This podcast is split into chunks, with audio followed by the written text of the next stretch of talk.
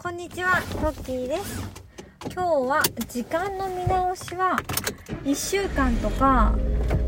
まあ、2週間とか、ある程度まとめてやった方がいいよっていうことについてお話ししたいなと思います。と私は変わらず毎日何時に起きて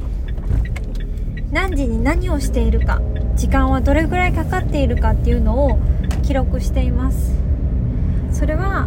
自分がもっと時間の使い方をうまくなりたいというふうに思っているからです。やりたいことに使うための時間がまだまだ足りないと思っていてそれをどの時間をどう使えばいいかっていうのを改善して時間を生み出していきたいと思っているからです。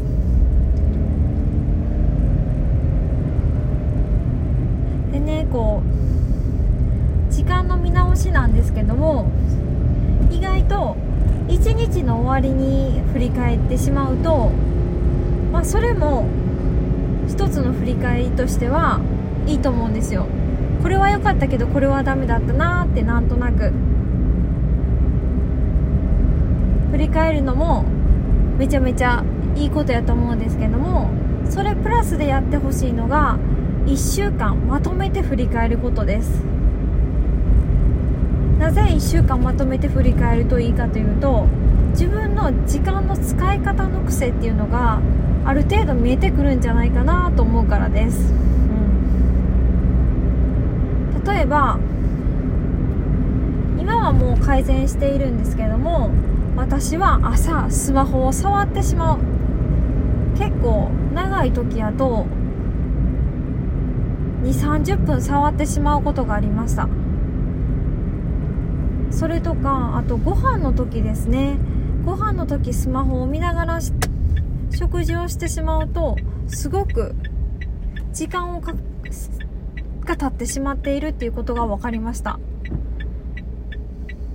そういったねなんか自分の癖っていうのを知るためにも一回まとめて振り返るのもいいかなと思います。良かった日はなぜ良かったのか。うまくいかなかった日はなぜうまくいかなかったのかっていうのを比べられるのでまとめて振り返るのはすごくおすすめです。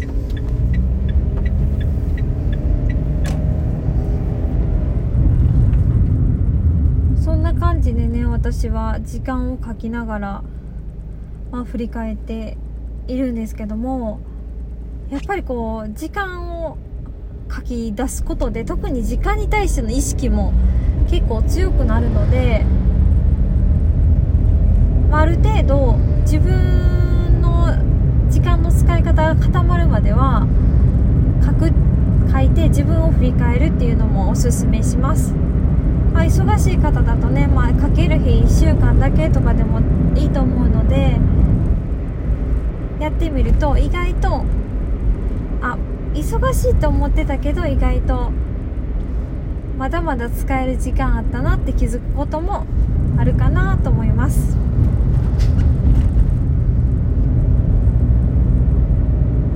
な感じですね。今日は時間の見直しは1日の終わりでだけではなくて1週間まとめて行った方がいいということについてお話しさせていただきました。この話がどなたかの参考になると嬉しいです。ではまた。